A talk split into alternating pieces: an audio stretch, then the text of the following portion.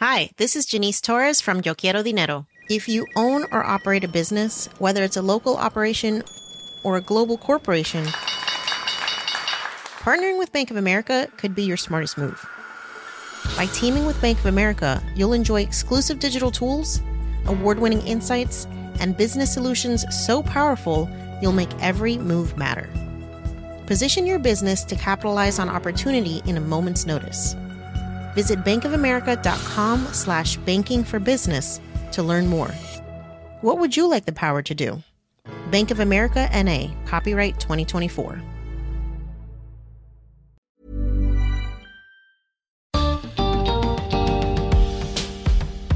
¿Qué nos dice la ciencia sobre la meditación y cómo afecta a nuestro cerebro? Bienvenidos al podcast de TED en español. Soy Jerry Garbulski. En su charla en TEDx Tarragona, la neurocientífica Nazaret Castellanos describe los cambios sorprendentes que se logran al meditar y cómo podemos entrenar la mente para mejorar nuestras vidas.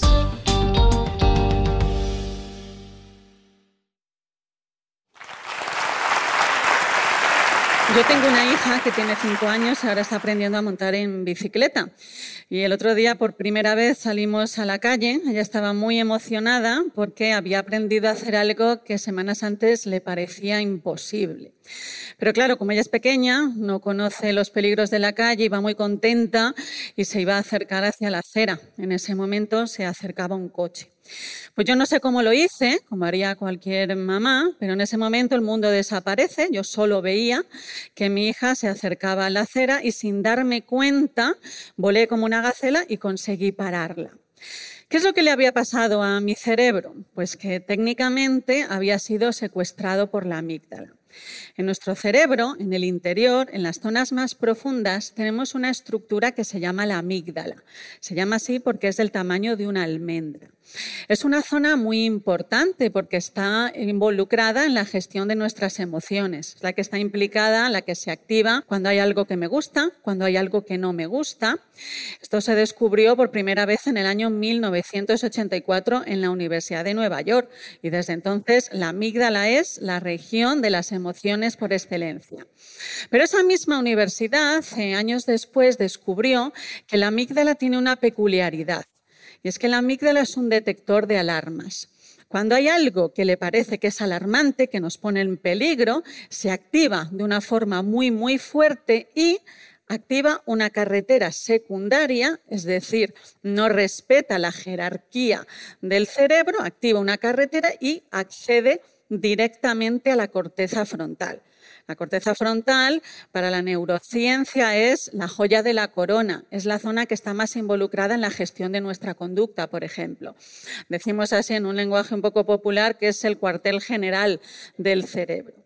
Entonces, la amígdala, cuando reacciona, cuando hay algo que nos da mucho miedo, cuando hay algo que tiene una emoción que es muy fuerte, toma el control de la amígdala. En ese momento bloquea los demás sistemas, nada más existe, solo proceso la información que, en la que está involucrada en ese momento la amígdala. Como os imagináis, esto es una ventaja maravillosa. En ese momento, pues yo reaccioné como una gacela y pude parar a mi hija. Ahora bien, lo que nos dice la literatura científica es que cuando estamos estresados, y en concreto cuando tenemos estrés crónico o cuando tenemos mucha ansiedad, la amígdala detecta alarmas donde no las hay. Nos enfadamos ante un motivo que a lo mejor no lo merece, somos muy reactivos emocionalmente, vemos cosas negativas por todos lados.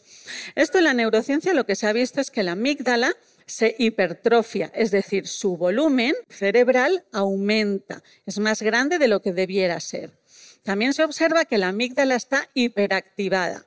Las neuronas que componen esta estructura empiezan a emitir descargas eléctricas sin parar y generan un grandísimo consumo hemodinámico.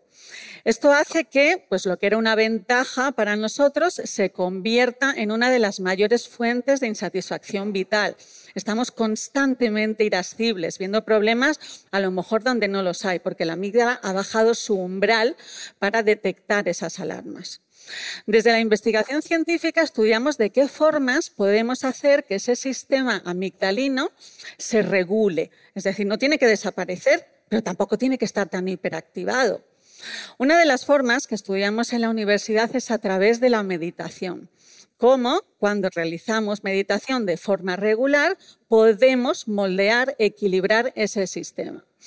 Siempre nos preguntamos, ¿no? Yo que me dedico a la investigación, bueno, ¿qué tengo que hacer para meditar? ¿Me tengo que ir a vivir a un monasterio? ¿Medito?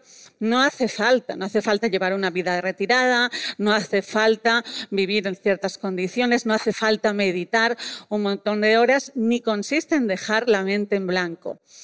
Lo que supone la meditación, lo que nos dice la neurociencia, es que a los cinco días de empezar a meditar se empiezan a observar cambios en la estructura de nuestro cerebro. Pero no es a partir de los dos meses cuando esos cambios ya son significativos.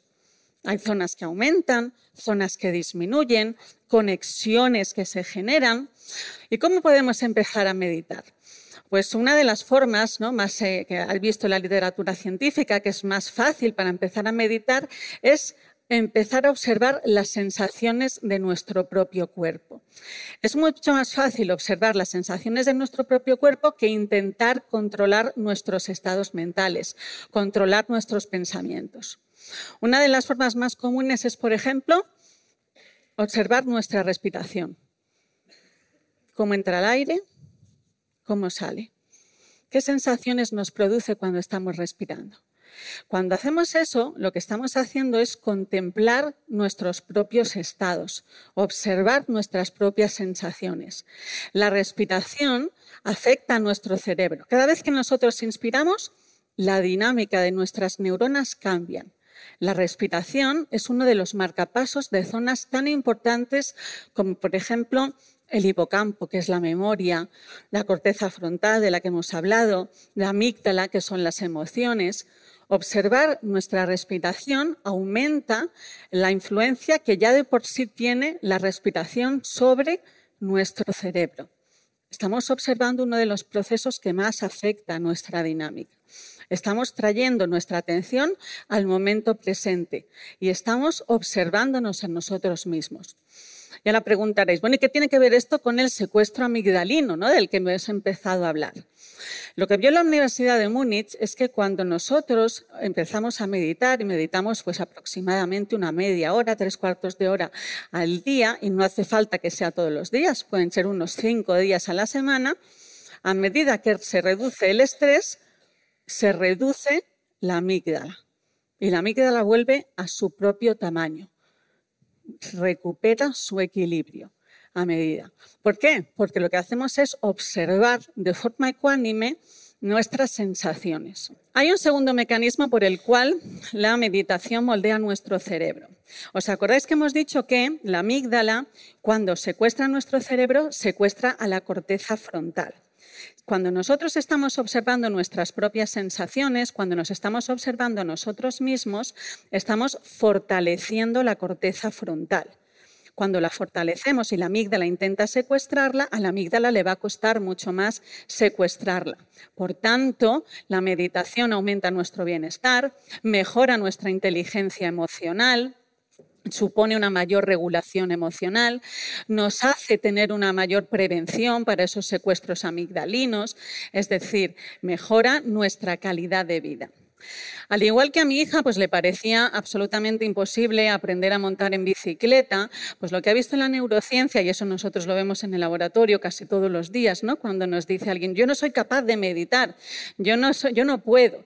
Pues nosotros, en nuestro cerebro, nuestra capacidad de moldear el cerebro, que es la plasticidad cerebral, nos permite incorporar hábitos que nosotros no creíamos. Ya en la Grecia clásica, Plotino nos decía que no soy como soy, sino como estoy acostumbrado a ser. Dos mil años después, Ramón y Cajal nos decía que todos podemos ser escultores de nuestro propio cerebro. Pero hay una razón más por la cual es importante que nosotros aprendamos a regular a nuestra amígdala, nuestro sistema amigdalino. En el año 2015, la Universidad de París descubrió que para que nosotros podamos percibir lo que está sucediendo, el corazón y el cerebro se tienen que comunicar. Cada vez que el corazón emite un latido, las neuronas de nuestro cerebro tienen que cambiar su ritmo eléctrico. Gracias a esa comunicación nosotros podemos percibir lo que pasa. Si nuestro cerebro no responde a los latidos del corazón, nosotros no percibimos lo que está sucediendo. Pues una de las puertas eh, por las que el corazón accede al cerebro es la amígdala, aquella que nosotros moldeamos cuando podemos, cuando hacemos y practicamos de forma regular la meditación. Volviendo a la Grecia clásica, yo creo que la neurociencia corrobora que cuando aprendemos a conocernos nos convertimos en escultores de nuestra propia escultura.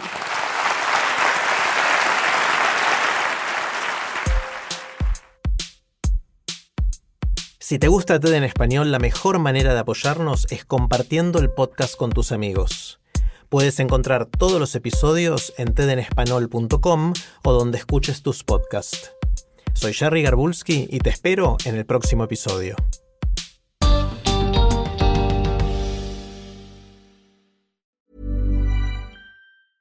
Hi, this is Janice Torres from Yo Quiero Dinero. From a local business to a global corporation. Partnering with Bank of America gives your operation access to exclusive digital tools, award winning insights, and business solutions so powerful you'll make every move matter. Visit bankofamerica.com slash banking for business to learn more. What would you like the power to do? Bank of America NA, copyright 2024.